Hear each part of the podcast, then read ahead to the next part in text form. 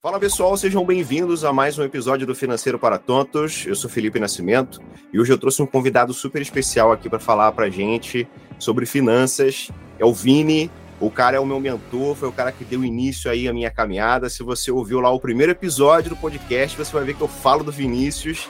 E cara, eu tenho imenso prazer de trazer ele hoje aqui para falar para gente um pouquinho sobre finanças. Gostaria que você se apresentasse aí pro pessoal, Vinícius.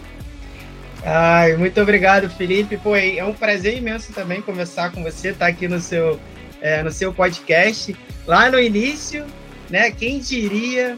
Pô, Vinícius, preciso de ajuda com a parte financeira. Agora o cara tá dando aula financeira pra galera, então.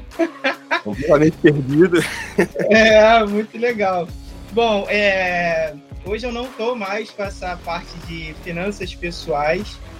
Era o momento ali da minha vida que eu tava me achando, né? Então, tive a oportunidade de conversar com você e dali saiu um piloto, porque pelas finanças pessoais eu entendi que você era um empresário e a gente também entrou na parte de, de empresa ali, né? E pelo que eu entendi, você gostou muito dessa parte empresarial. Eu falei, bom, tem uma demanda bacana aqui, então eu vou formatar o meu trabalho para isso. E foi isso que eu fiz. Hoje eu faço BPO financeiro, né? É, eu assumo as finanças das empresas e aumento o lucro justamente organizando a parte financeira dessas empresas e trazendo uma visão mais estratégica para o empresário, focado no micro e no pequeno empresário. Tá? Então, estou trazendo assim também uma, uma mão de obra qualificada para essa galera aqui que é carente um pouco no, é, desse serviço. Basicamente, então, esse sou eu.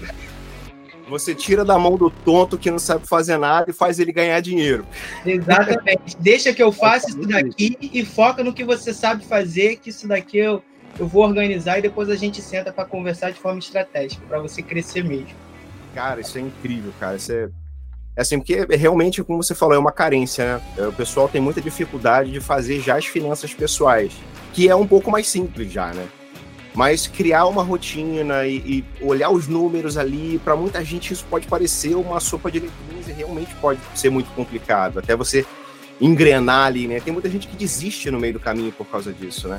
O cara olha pra planilha, velho, não quero preencher essa parada, não. Quando ah, entra a planilha, né? Depois eu faço, é. E, enfim, a gente sabe como é complicado, como é difícil, e é bom a gente ver que profissionais a importância dos profissionais nessa área da, pra gente, né, cara? Tanto o consultor financeiro pessoal, quanto o, o, serviço que você faz, porque às vezes a pessoa procura lá um consultor financeiro empresarial, né, para o cara dar um jeito ali e tal, mas, cara, você literalmente você pega o cara no colo, assim, né? Deixa que eu faço para você, dorme aqui. cara, isso é muito bom, cara, muito bacana, cara. Exatamente. Como você falou, né? O pessoal tem dificuldade com as finanças empresariais, eles levam, eles levam essa dificuldade também para a empresa. Tentam fazer da mesma forma, né? E aí, né? É, não sei se você lembra, a minha a minha mentoria de finanças pessoais, eu trazia as melhores práticas da empresa para aplicar nas finanças pessoais. Então, eu faço ao contrário. Né? Em vez de você trazer as finanças para dentro da empresa, eu que levo ali a parte financeira, traga essa estrutura e você também toca na sua vida pessoal da mesma, da mesma forma. Então é, é isso. Cara, que show, cara. E assim, eu já quero começar então já te fazendo a primeira pergunta aqui, né? Que é o seguinte: por que que você acha que é tão difícil para a galera se organizar, cara? Bom, tem essa pergunta é muito boa e eu acredito assim, pela como eu estou mais focado com o pequeno empreendedor, a gente começa ali já a entender onde que o negócio embola, né? É, é, é, complicado porque muitas pessoas não tentam aprender o financeiro. Isso é, é uma coisa, assim, uma premissa que o financeiro é difícil, a pessoa nem tenta aprender. E o que, que eu falo? Gente, o financeiro é soma e subtração é mais e menos. Você soma quanto você vendeu e diminui por, pelo seu custo financeiro, é isso. Se você quer entrar nas finanças estratégicas, você bota multiplicação e divisão. É só isso. Você não precisa de fórmula, não precisa de, de báscara, não precisa de operações absurdas. É só isso. Soma, subtrações, a quatro operações básicas você consegue financeiro. Então a, a galera olha para o financeiro e já fala, pô, não gosto disso. Então já a primeira resistência ali, não tenta aprender o financeiro, né? Então vejo que é dessa primeira. E, e assim, pensando da forma como embola, é, imagino, imagino que é, muitas pessoas vão se identificar com o que eu vou falar agora.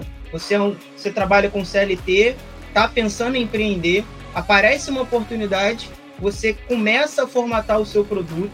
Olha, pintou uma oportunidade de eu vender roupa, por exemplo. Eu consegui um fornecedor barato e as pessoas pagam muito por essa roupa. Aí você pega o seu papelzinho, começa a fazer as anotações lá no papel e fala: caramba, vou ter o lucro de tanto. Começou a anotar, fez a precificação, legal. Primeira notinha que você compra, primeira passagem, primeira alimentação, você bota tudo num caderninho. Ah, eu vou começar a controlar. Aí você começa dessa forma. E aí você começa a anotar tudo, viu que deu lucro. Você começa a, a focar mais nesse, nesse trabalho. Daqui a pouco vira sua, sua fonte de renda principal. Só que você vai deixando as notinhas para lançar depois. Você está cansada com o atendimento, está cansada que a pessoa está reclamando que o produto não chegou ou que não foi legal. E aí você vai deixando as notinhas de lado, deixando em cima da mesa. Aí você só faz esse lançamento no final do dia. Até que chega um momento que você só faz esse lançamento no final de semana. Até que você esquece ou não aguenta mais de olhar aquele papelzinho. Você pega todos esses papéis, bota no gaveta e fala: um dia eu vou sentar para organizar essa parte financeira. e aí virou uma bola de neve, né, cara? Aí você. Esse um dia. Esse um dia é amanhã, né? Mas esse amanhã nunca chega. Então, provavelmente deve ter algumas pessoas né, nessa parte aí, né, querendo organizar, mas esse nunca chega. Ou seja, o problema foi lá no começo. Você não deu atenção ao financeiro como ele deveria. E como não é uma coisa que te traz um resultado imediato, se você tem lá a sua venda, você vai vender, você vendeu, trouxe um resultado imediato. Se você é, comprou com fornecedor, traz um resultado imediato. O financeiro, se você fizer de forma estratégica, é a longo prazo que você vai tomar essa decisão. Então, como não é um resultado imediato, as pessoas não dão a importância como deveria dar, né? Então é, é por aí. É, uma das coisas que eu faço quando eu vou fazer a consultoria financeira pessoal das pessoas é o seguinte: é tentar entender como a cabeça daquela pessoa funciona com relação ao dinheiro. Né? Então eu faço algumas perguntinhas básicas, como como é que era a relação dela com o dinheiro na infância, o que, que ela pensa sobre o dinheiro agora, o que, que o dinheiro representa para ela, né? E dependendo da resposta, a gente já saca ali, opa, já sei qual é o tipo de pensamento. Talvez o seu negócio não esteja dando certo, ou talvez você não seja uma pessoa organizada, porque a forma como você pensa é, sobre o dinheiro, ela também está equivocada. Né? Isso diz muito sobre os seus resultados e por que, que você não chega lá. Né? E não é tão diferente assim para o empresário também. A forma como ele pensa sobre finanças, como ele pensa sobre o dinheiro, vai dizer muito do resultado dele. Né? Então é, pô, é, exatamente isso que você está falando. O cara embola tudo, vai deixando lá e, e vai deixando para depois, e quando vê, virou uma bola de neve, tá devendo Deus e o mundo, imposto acumulado, e enfim, né? Cara, é muito importante a gente, a gente ter essa consciência, trabalhar essa mentalidade desde o início. Né? Como você fez comigo lá com o dinheiro. É claro que eu já tinha uma certa tendência à organização, então tudo que eu começo eu vou ao extremo, assim, né? Então eu penso, cara, tem que organizar, então eu vou fazer do melhor jeito possível. Eu fui estudar o que, que é dinheiro, o que, que é isso, o que, que é aquilo, o que, que é taxa de juros, o que, que é não sei o que lá. É claro que não é para todo mundo, às vezes você não precisa fazer isso. Mas você precisa ter a ideia de que, cara, eu preciso entender o que, que eu estou fazendo aqui. Se eu não entender, eu não vou para lugar nenhum. Então, o mínimo você tem que conhecer. Né? Mesmo que você contrate o Vinícius para ser seu BPO financeiro. Mesmo que você contrate o Felipe para fazer suas finanças pessoais. Mas você precisa entender um pouco do processo. Não é isso? Exatamente, né? Porque eu faço o BPO financeiro, eu assumo as tarefas financeiras. A tarefa que você não quer fazer, eu faço. Contas a pagar, contas a receber, faço o lançamento no sistema, mas você vai ter que sentar comigo para olhar o seu negócio, os seus números. Que você vai tomar a decisão porque o negócio ainda é seu, né? Então não dá para você terceirizar tudo. Então você precisa entender como é que está funcionando tudo aquilo ali, né? Então é bem por aí. Pô, bacana, cara. Então eu já vou logo para a segunda pergunta, porque o negócio está quente. cara, vamos lá. Por onde que o pessoal pode começar a se organizar aí nas finanças da empresa? Certo. Eu vou dar alguns exemplos de clientes. É, eu para eu cobrar o BPO financeiro, eu cobro pela quantidade de lançamentos que a empresa tem. E aí alguns clientes chegam para mim e falam assim, cara, eu, faço, eu pego meu extrato, tem mil lançamentos no mês. Cara, mil lançamentos no mês, isso daí é quase um lançamento de empresa grande, cara. Por que, que tem mil lançamentos no mês? Aí, não, é que eu faço as minhas compras, vou no mercado, vou na padaria, passo pô, gasolina do carro, aí comprei a peça, aí passei, trouxe o remédio, paguei o aluguel, aí tem o aluguel da loja, aluguel. Aí o que, que eu explico? Isso parece uma cortina de fumaça. Porque você não está olhando a sua empresa, você está olhando uma bagunça. Tá tão bagunçado que você não sabe o que que tá matando o quê. Se são as finanças pessoais que tá puxando a sua empresa para baixo ou se é a sua empresa que tá puxando a sua vida pessoal para baixo. Você tem que separar isso. Então a primeira coisa que o empresário tem que fazer quando for organizar as finanças, se não tem essa parte organizada, a primeira coisa é sentar e separar isso. Hoje está fácil, porque você consegue abrir é, diversas é, contas digitais de banco, né? Então é fácil você ter uma conta no Nubank, por exemplo, ou no C6, deixar uma conta só para isso, para a empresa, e uma conta só para a parte pessoal. Ah, Vinícius, mas tem que ser a conta da empresa CNPJ? Não, se você é autônomo, você abre lá duas contas de empresa física e separa. E deixa lá só o lançamento. Ah, mas ah, é fácil falar isso, é fácil falar, porque às vezes a empresa está precisando de empréstimo seu, às vezes você tem que pagar uma conta de luz e você pega da empresa. Então a minha sugestão é, para você iniciar isso, você vai ter que emprestar para você mesmo. Você tem que considerar pessoa física e pessoa jurídica. São pessoas diferentes. Você chega e bota a mão na carteira, sei lá, da sua esposa, sem falar com ela, você, é, o seu filho chega e bota a mão na sua carteira sem falar com você? É a mesma coisa. Então você não pode botar a mão na carteira da empresa se você não falar com ela. Se você botar a mão, você tem que fazer um vale para você mesmo. Empresa, estou pegando 200 reais. Anota aí que eu vou te pagar. E a mesma coisa, empresa, me empresta. É, empresa está precisando de dinheiro, vou te emprestar quando entrar você. Então assim, são é, essa troca você tem que fazer com responsabilidade, como você estivesse pegando para o banco. Se você pegar para o banco, o banco não vai te cobrar, por que, que você não cobra de você? Então é, é bem por aí. Isso é a primeira coisa para você começar a separar as finanças, né? E a segunda coisa é você fazer o controle de contas a pagar e contas a receber. Não deixa na cabeça, você vai esquecer. Então, você pode começar com um caderninho, começar com a planilha, mas você tem que botar isso num sistema financeiro. Hoje, um sistema financeiro sai por 50 reais por mês. Tá? Então não é uma coisa muito absurda, é uma coisa barata hoje em dia. Você vai lançar lá. Se você tem conta para pagar, você já lança lá para ele ficar te lembrando que você tem que pagar aquilo ali. Se você tem contas a receber, você lança também no sistema para você não esquecer de cobrar, porque você vai esquecer de cobrar. É muita coisa para você é, processar. Daqui a pouco entra cartão de crédito, daqui a pouco entra fornecedor que não entregou, cliente que não pagou e vai começar a cobrar. Cartão de crédito Cara, tem muita gente que usa cartão de crédito pessoal para suprir as necessidades da empresa. Cara, isso é um problemaço, né, cara? Assim, principalmente porque não está organizado, né? É, já não é, é, um problema por si só, você usar o seu cartão de crédito pessoal para poder suprir as necessidades da empresa. Se você não é organizado, é pior ainda. Exatamente. E aí eu vou te falar também, foi até um. Essa semana eu estava com a cliente e a cliente falou: Ó, Vinícius, eu tenho 10 mil no cartão pessoal e tenho só mil da empresa. Uma compra que eu faço já já estoura esses mil reais aí e tal, não sei o quê. E aí eu falei para ela, então olha, faz o seguinte, deixa as contas da empresa só nesse 10 mil e usa outro como se fosse pessoal. Ah, mas vai misturar? Então abre um novo cartão de crédito.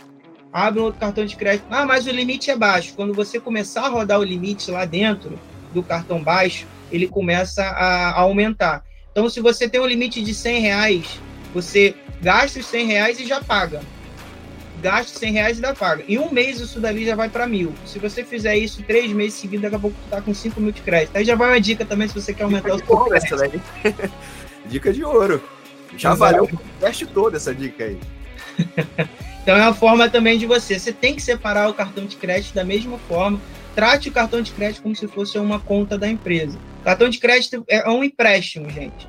É, é, igual você chegar e me pedir um dinheiro emprestado. Ah, me empresta aí 100 reais, eu te pago semana que vem. Cartão de crédito é a mesma coisa, só que não tem essa pessoa falando, eu te pago semana que vem. Esse dali já tem uma data de vencimento, então você tem que tratar da mesma forma ali. É, finanças empresariais, a parte do cartão de crédito também é a mesma coisa. É interessante para finanças pessoais também, né? Eu costumo dizer que o cartão de crédito é uma das melhores ferramentas que existem para organização financeira, desde que você seja uma pessoa organizada. Exato.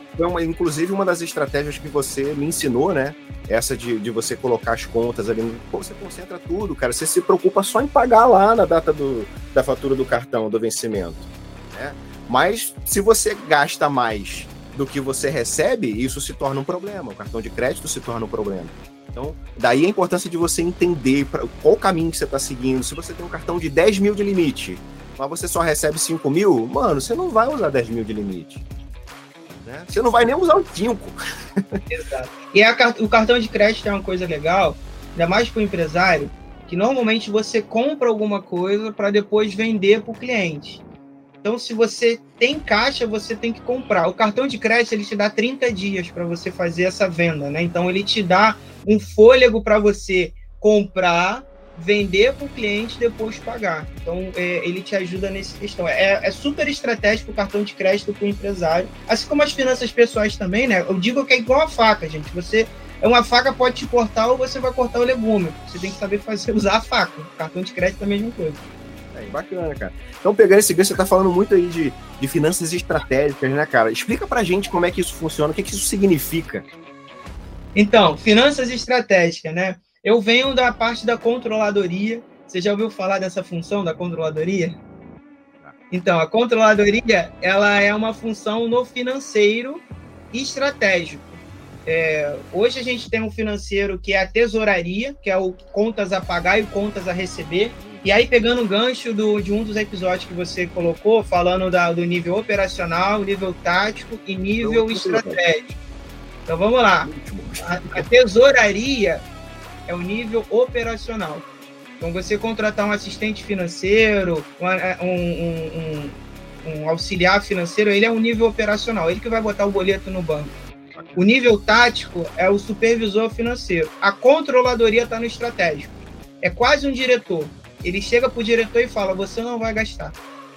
Não, não vai entrar. É nesse nível que você controla, você contrata um, um controle. O, a, a função de controladoria é tão importante que é igual o técnico de futebol. Se você controlar um controle, você contratar um controle, você tem que controlar, contratar todo o time. Então você controla o supervisor, contrata o, o supervisor financeiro, o supervisor administrativo. Então, assim, é uma folha salarial de 70, 80 mil para você ter uma controladoria dentro da sua empresa. Ou seja, normalmente grandes empresas têm essa parte de controladoria. Eu venho dessa parte de controladoria. Eu transformo os dados financeiros em estratégia. Então, eu penso essa parte estratégica, passo para o supervisor e para o operacional. No caso da controladoria, ele faz isso para toda a empresa. Olha, o marketing vai gastar isso, o, o, o, operacional vai gastar isso, a compra tem que gastar isso, e a gente começa a pensar dessa forma, lá de cima, e vai descendo assim. A... estratégico ali, né? Exatamente. Então fica ali do lado do dono, o dono normalmente olha para o controle, o controle fala, não vai gastar, e não vai gastar, porque o controle não deixou. Então é esse nível. É, e aí as finanças estratégicas estão tá muito nesse ambiente ali, né? E você imagina uma pequena empresa ter finanças estratégicas, não dá nem para conversar sobre isso.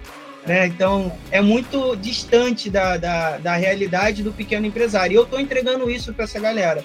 Né? Então, basicamente, é, eu assumo o BPO financeiro com a parte operacional e com a parte tática e eu entrego essa parte estratégica organizada, porque a minha equipe está lançando.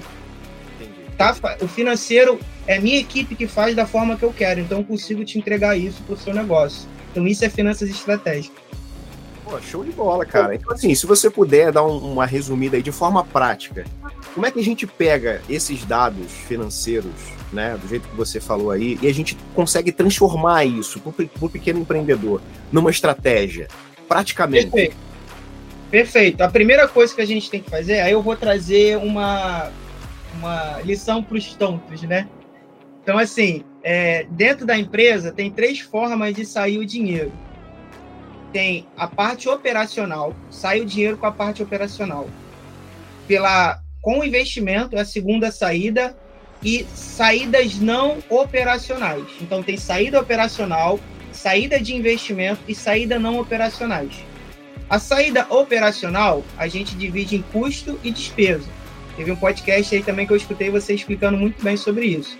Custo está ligado diretamente à, à entrega do produto ou serviço. Então, se você, é, se você, por exemplo, é um dentista, você vai gastar máscara, você vai gastar luva. Esse gasto que você tem com a luva, a máscara é um custo. Né? Ah, mas você tem uma secretária. A secretária não vai aumentar o salário dela conforme a quantidade de clientes que você atende. Então, o salário da secretária é uma despesa. Então, a primeira coisa que você tem que fazer é separar custo e despesa, para você estar tá enxergando onde está saindo. Né? No caso da, da, do financeiro, ele tem que categorizar cada, cada entrada e cada saída. Vini, dá um pause rapidinho aí. Vai lá.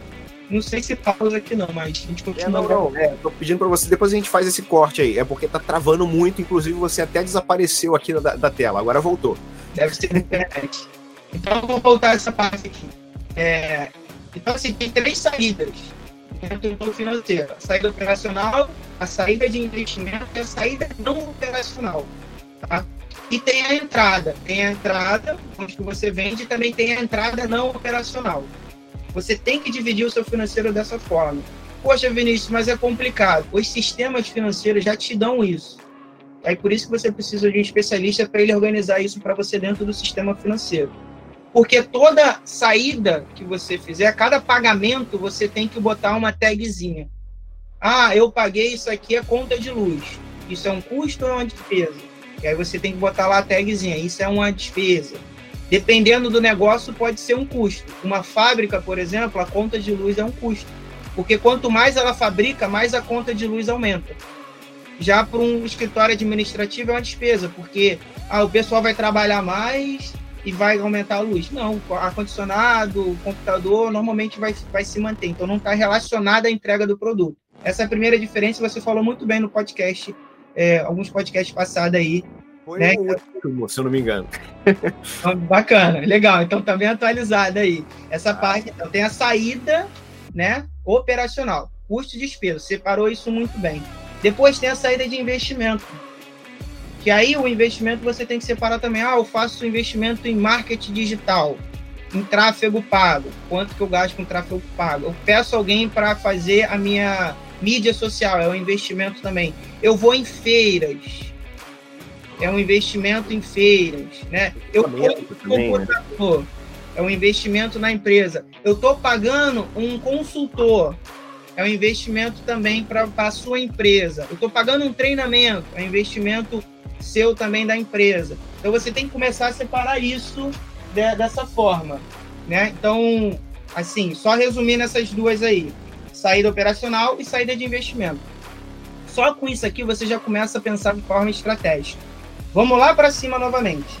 Uh, você tem, por exemplo, uma entrada de 10 mil reais, que foi o seu faturamento, certo? E aí você tem o seu custo, que você já separou tudo direitinho lá, você identificou que, qual foi o seu custo no mês. A, a entrada menos o custo vai te dar a margem operacional, né? A margem de contribuição, que a gente chama mais e menos, lembra? Mais e menos. Então isso ali você já tem. Por que, que é importante a margem de contribuição? Nesse dali é uma porcentagem. Se você pegar é, a sua, a, o seu custo e dividir pela entrada, você vai ter um, um, um percentual, que significa o seguinte: a cada 100 reais que entra na sua empresa, você gasta tanto com custo. Ah, Vinícius, o que, é que eu vou fazer com essa informação? Simples se você negocia com seu fornecedor um preço melhor, a sua margem de contribuição aumenta. Ou seja, sobra mais dinheiro para você pagar as despesas. Olha só a importância de você fazer esse controle aí. Exatamente. Aí a gente entra na parte estratégica. Outra coisa, se você dá desconto para o seu cliente, a sua margem de contribuição diminui. Ele vai diminuir. Ou seja, você tem que vender mais itens para pagar a sua despesa. Então, às vezes, é melhor você aumentar o seu preço do que ter mais clientes. Ter mais clientes é bom, Vinícius? Eu acho que é ruim. Porque você tendo mais cliente, você vai perder a qualidade do seu produto ou do seu serviço. Você tem que contratar mais pessoas, aumenta a sua despesa com contratação. Você vai gastar mais luz, aumenta seu custo ou sua despesa com a luz.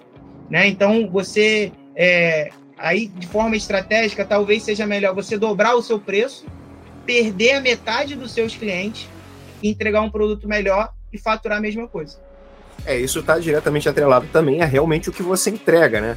Porque se você entrega um produto mediano, você não vai dobrar teu preço, você não vai vender menos. Se você entrega um produto de baixa qualidade, é a mesma coisa, né? E pensar de forma estratégica é exatamente isso. Preciso melhorar a qualidade do meu produto para que eu possa dobrar meu preço, para que eu tenha menos clientes e que eu consiga manter a minha margem. É isso. Né?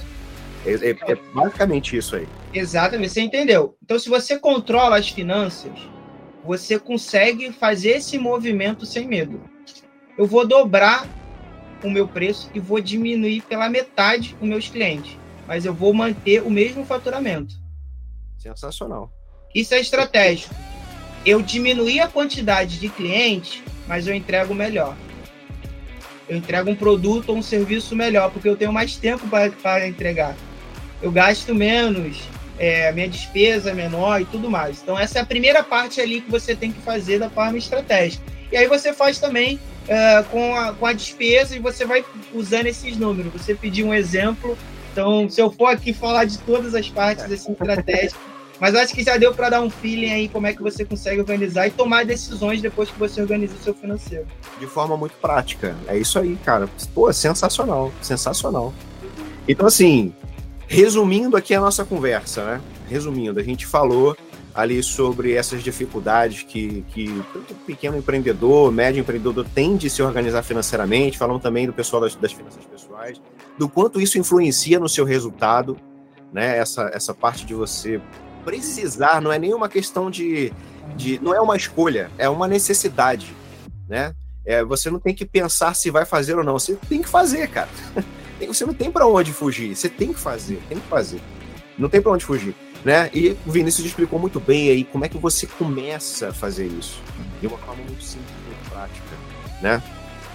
E explicou o que, que significa essa parte aí de finanças estratégicas, que no início ele falando ali, você fala, pô, finanças estratégicas, o cara tá falando um monte de termo que eu não entendo nada, eu sou tonto, cara.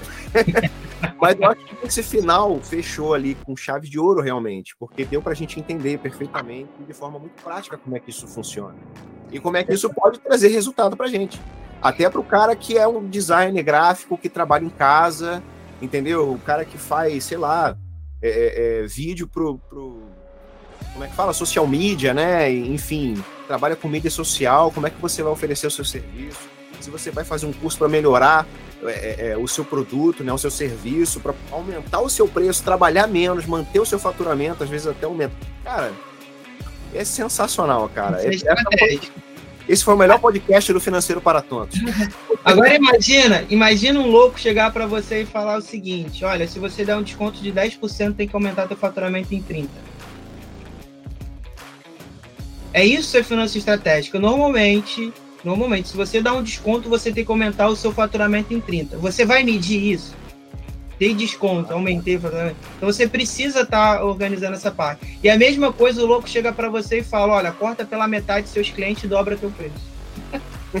Não faz sentido. Você, maluco, é, você, é maluco. você tá maluco? Pô, demorei pra caramba pra conquistar 100 clientes, você quer que eu abra mão de 50? É isso mesmo. Você vai trabalhar menos, entregar mais e vai fazer esse faturamento.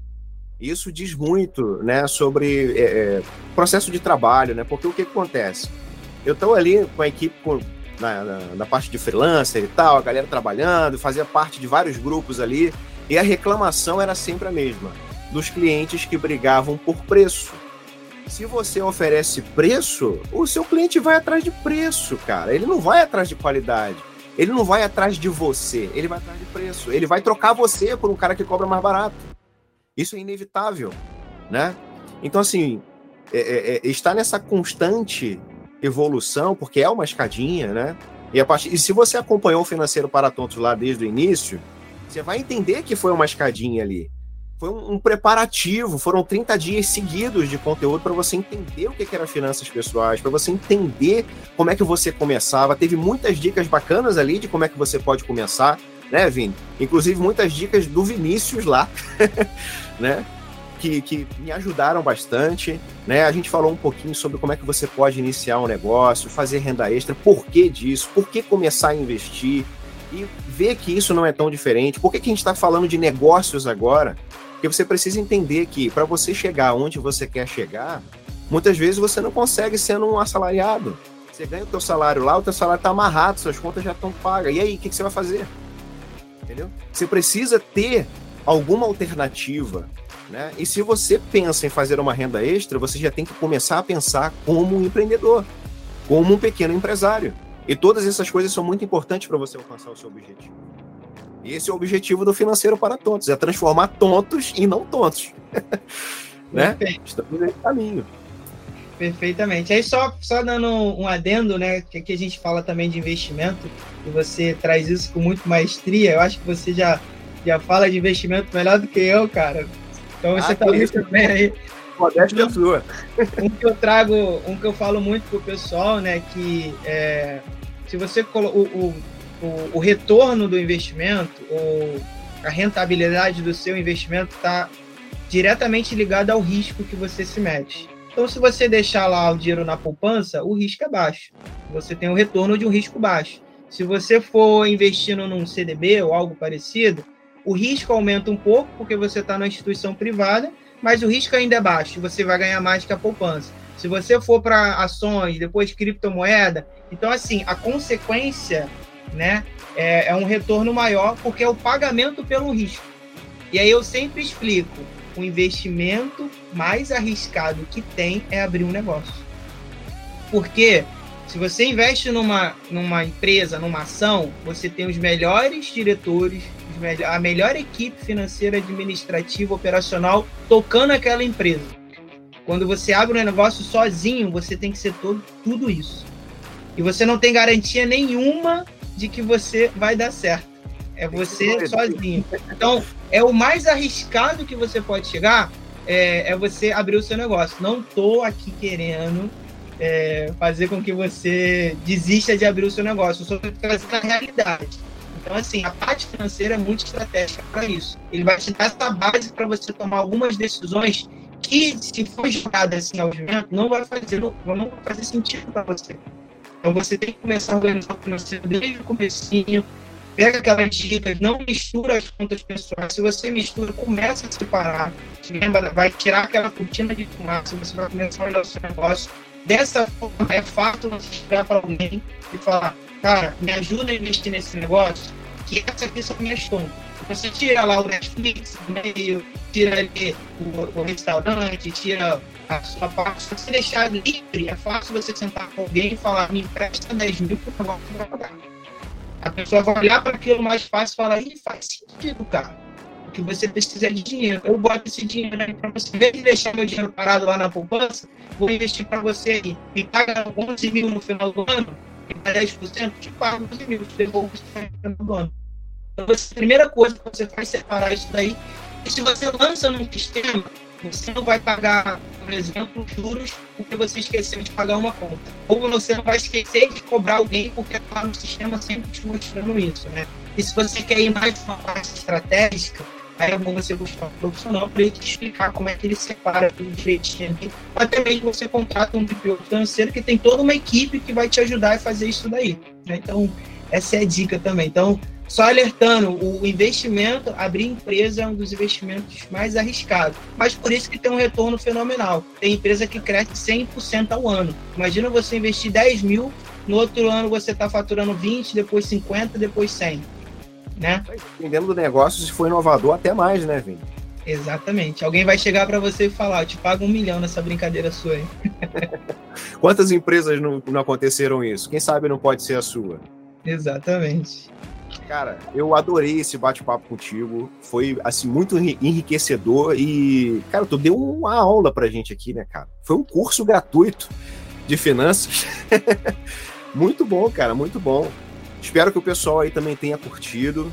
né? Se você tá vendo aí pelo YouTube, não esquece de deixar o like. Cara, comenta, comenta aí, cara, o que, que você achou, né, das dicas do, do, do Vini aí, né? O que, que você gostaria de ouvir mais aqui do Financeiro para Contas. Né? Se você tá aí no Spotify, compartilha também com o que você acha que vai ser relevante. E eu vou deixar para o Vini finalizar aí. Vini, como é que o pessoal te acha aí, cara? Dá um recadinho aí para a gente encerrar o nosso podcast de hoje. Legal. E aproveitando também, ó, no Spotify você consegue botar lá cinco estrelinhas, isso é importante também para ah, recomendar para a galera. Então, se você gostou aí, cinco estrelas. Você pode falar comigo diretamente no meu Instagram, vini.financas. Manda um direct e se você começar a me seguir, a primeira pergunta que eu vou te fazer é qual o maior desafio financeiro que você está passando agora. Se você jogar um problemão, eu vou te trazer alguma solução, pode ter certeza. Eu vou te dar um direcionamento. Eu adoro conversar com pessoas. Eu falo que eu saí, é, eu gosto de duas coisas, comercial e finanças. Então, eu tô sempre conversando com muita gente, tô sempre analisando. E adoro dar pitaco no negócio dos outros. Então, fique à vontade aí, você pode falar comigo lá, vai ser o maior prazer. E lá também tem o link do meu WhatsApp. Se você clicar lá na minha bio, você consegue falar diretamente comigo que aí fica mais fácil. Eu sou o cara também que tô mais no WhatsApp do que no Instagram. Tô tentando ir pro Instagram, né? Mas tá complicado. Vai conseguir. Pessoal, é isso aí. Espero que vocês tenham curtido, espero que vocês tenham gostado, espero vocês no próximo. Valeu, seus tontos. Valeu, um abraço.